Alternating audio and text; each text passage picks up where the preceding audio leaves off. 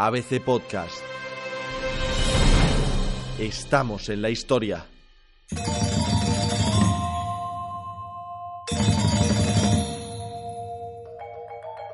Ya no queda ni una sola pieza de la enorme colección de porcelana china que atesoró Felipe II y que llegó a sumar más de 3.500 elementos de la vajilla real.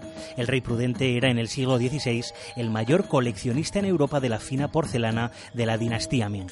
Tanta fue la atracción que el Imperio Celeste produjo en la España de los conquistadores que Felipe II tuvo que frenar varios planes de invasión de aquel enorme reino cuyas riquezas hacían soñar a los europeos desde el viaje de Marco Polo.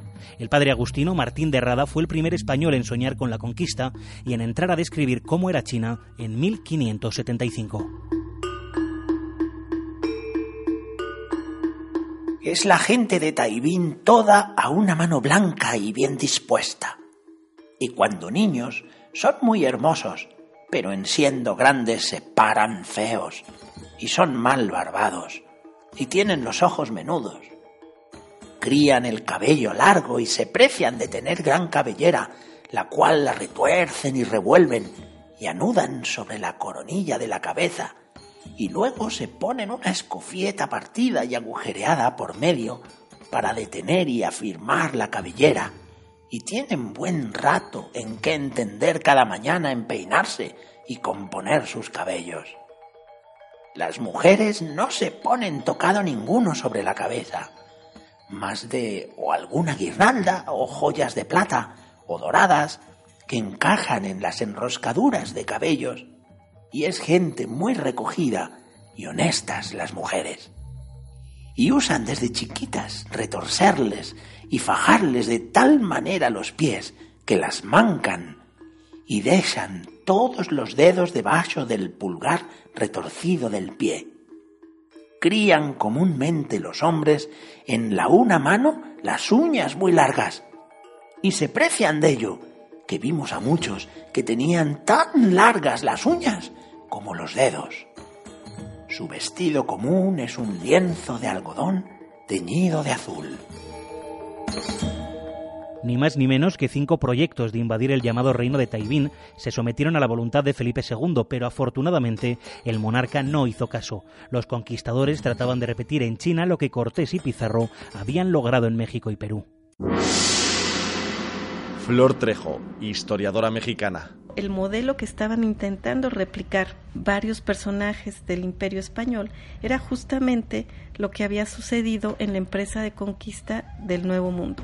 Es decir, les parecía que si se aliaban con los enemigos naturales de quien estuviera ejerciendo el poder y em, hacían el factor sorpresa, pues iban a tener las mismas ventajas que tuvieron en el Nuevo Mundo. Y tampoco es que supieran mucho de cómo estaba funcionando el imperio chino para darse cuenta que ese modelo no iba a funcionar.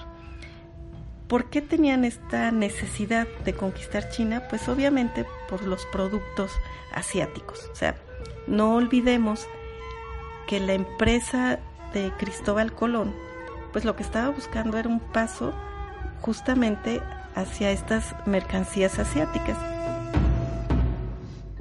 Cinco intentos, ni uno, ni dos, ni tres, ni cuatro, cinco solo en ese reinado de Felipe II, pusieron a prueba la templanza del rey prudente, pero demostró serlo y decidió esperar hasta conocer más de aquel reino misterioso del que poco o nada se sabía. Primer intento fue en 1569 por el agustino Martín de Rada, que él proponía utilizar el archipiélago filipino como un punto de partida para la conquista de China.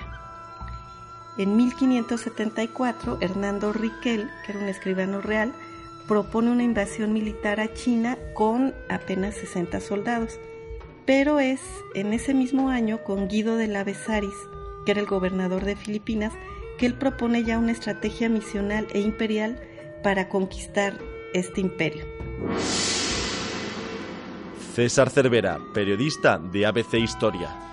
En su correspondencia con el virrey de Nueva España, el factor de las Islas Filipinas deslizó la posibilidad por primera vez de atacar China, que, según los jesuitas que habían pisado sus tierras, era un reino bello y enormemente rico. Pocos años después, el tercer gobernador de Filipinas, Francisco de Sande, propuso la vía armada para extender el cristianismo por el país a través de un plan de invasión directa. En una carta dirigida al Consejo de India 6566, sugería que un contingente de unos 6.000 hombres, reclutados entre los miles de que deambulaban por Perú y Nueva España, podría someter a la población china. Todo ello porque, según sus palabras, es cosa llana y será de poca costa.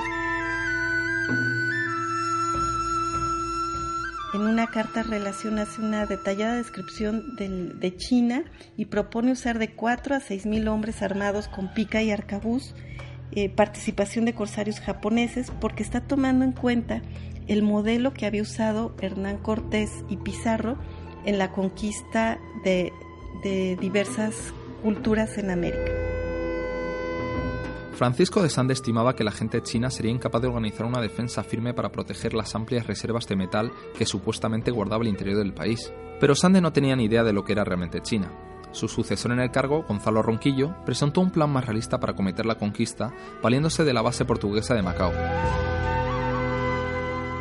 La propuesta de Ronquillo aumentaba el número de soldados necesarios hasta los 15.000, que en un ataque combinado desde distintos puntos colapsarían al Imperio Celeste. Mientras los castellanos corneaban China a través de Fujian, una fuerza portuguesa lo haría por la provincia de Guangdong. Además, se pensaba completar la fuerza invasora con 6.000 nativos filipinos y el reclutamiento de 6.000 corsarios japoneses, enemigos naturales de los chinos. El reino de Taibín será casi mil leguas de largo y 400 de ancho. Tiene por la parte del norte una muralla o cerca bravísima de piedra de sillería, que es una de las más insignes obras que se han hecho en el mundo. La comida principal de todos los chinos es el arroz, que aunque tengan trigo y se venda pan amasado, no lo comen si no es por fruta. Y su principal pan es el arroz guisado, y aún de él también hacen el vino y aún bueno que puede competir con el razonable de uvas y aún engañar por él. Comen sentados en mesas, pero no ponen manteles ni pañuelos, porque no tocan cosa ninguna que hayan de comer con los dedos, sino todo lo toman con unos palillos largos, y están tan diestros que por pequeña cosa que sea, la toman con ellos y la pasan a la boca y aunque sea redonda, como ciruelas y otras frutas. Comen al principio la vianda, sin pan, y después se comen tres o cuatro escudillas de arroz cocido, el cual también lo comen con los palillos, aunque algo puercamente. En los convites, para cada uno le ponen su mesa, y cuando el convite es solemne, a cada uno muchas mesas. En estos años del siglo XVI sucede todo muy deprisa. En 1578 se hacen los planes, no ya desde Filipinas, sino desde América. El atractivo de China resulta ya irresistible para los conquistadores. El oidor de la audiencia de Guatemala, Diego García de Palacio, formula un nuevo proyecto, pero ahora desde el Nuevo Mundo. ¿Qué es lo que propone? Él plantea que se envíen 4.000 soldados españoles, donde cada año se deberían enviar 500 hombres desde Guatemala, este es un punto importante, propone construir embarcaciones de 350 y 400 toneladas y que se utilice el puerto Caballos y el Realejo como punto de envío. Es decir, aquí estamos viendo que desde Centroamérica se está planteando un nuevo proyecto de conquista. Y después sugiere que cuando estén en Filipinas se construyan dos galeras de 24 remos por banda para utilizarlos como embarcación de guerra.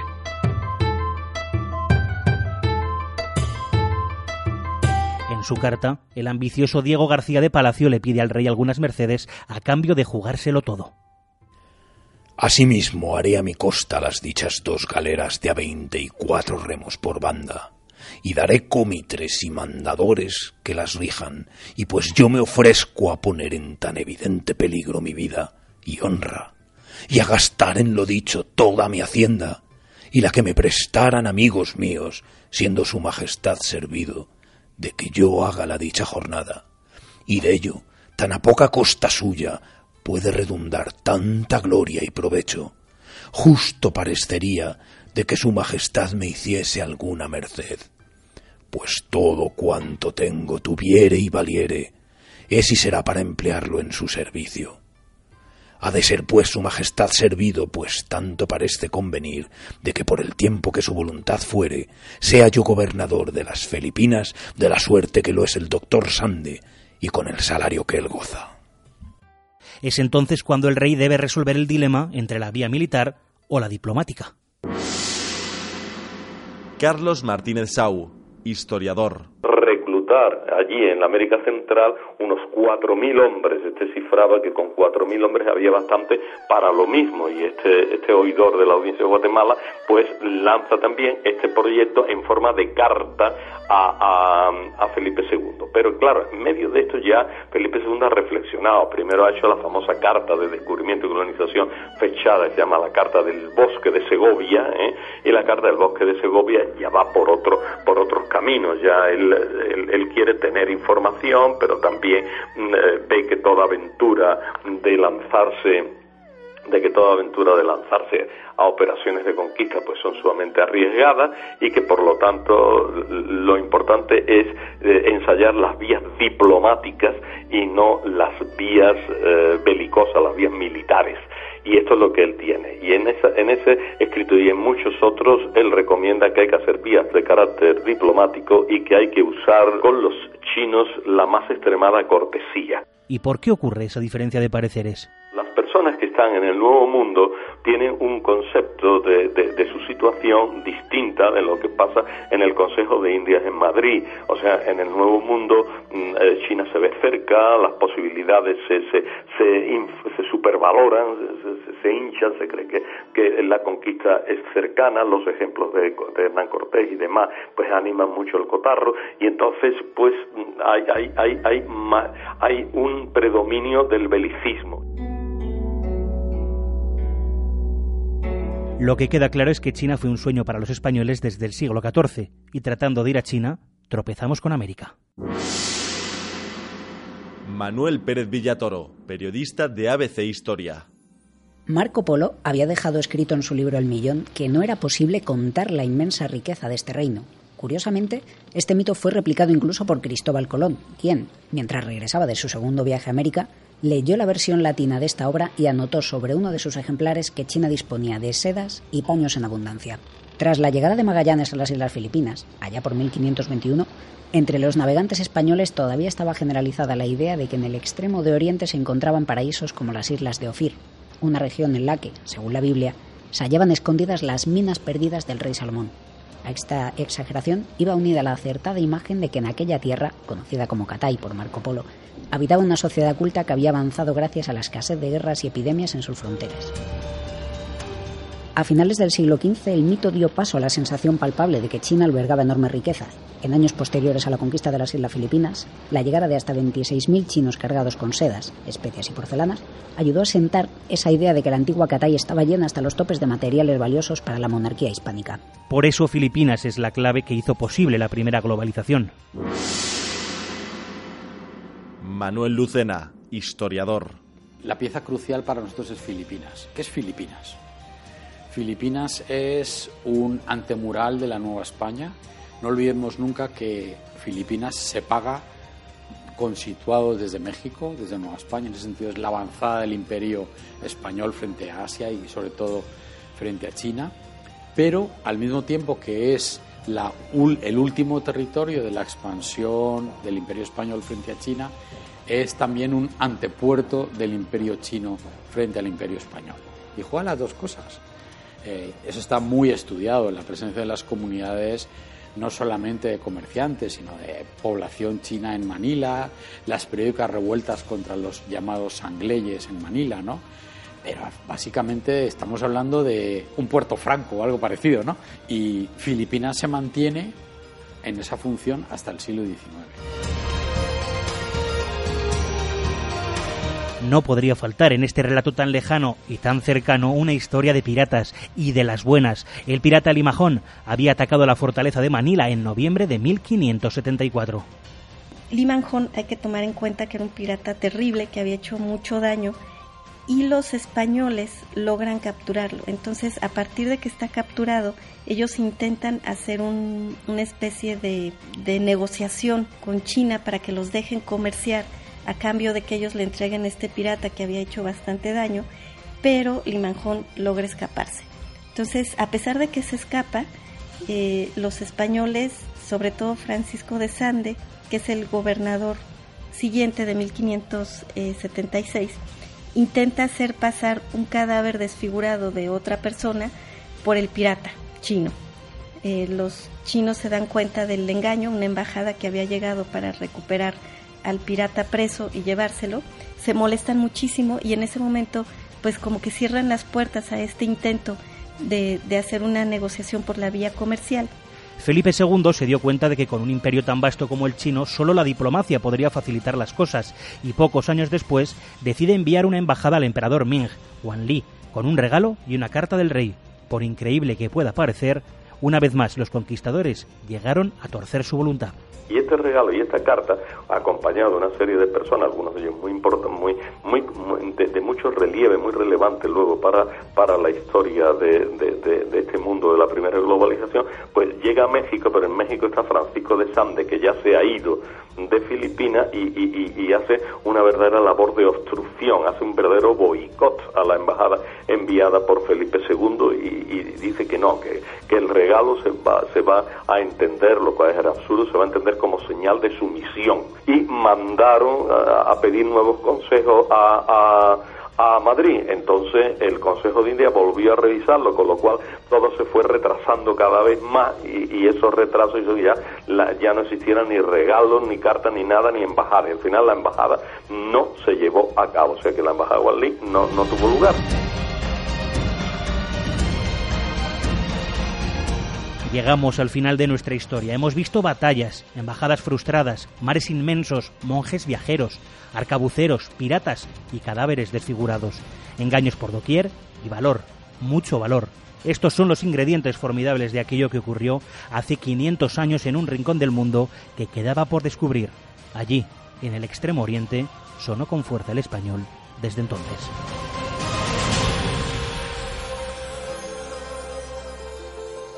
ABC Podcast, Estamos en la Historia, episodio 2. Coordinación Raquel Quílez y Diego Moreno. Guión realizado por Jesús Calero. Realización y montaje Rodrigo Muñoz. Conducción Diego Moreno. Y también ha contado con la participación de los periodistas Manuel Pérez Villatoro y César Cervera.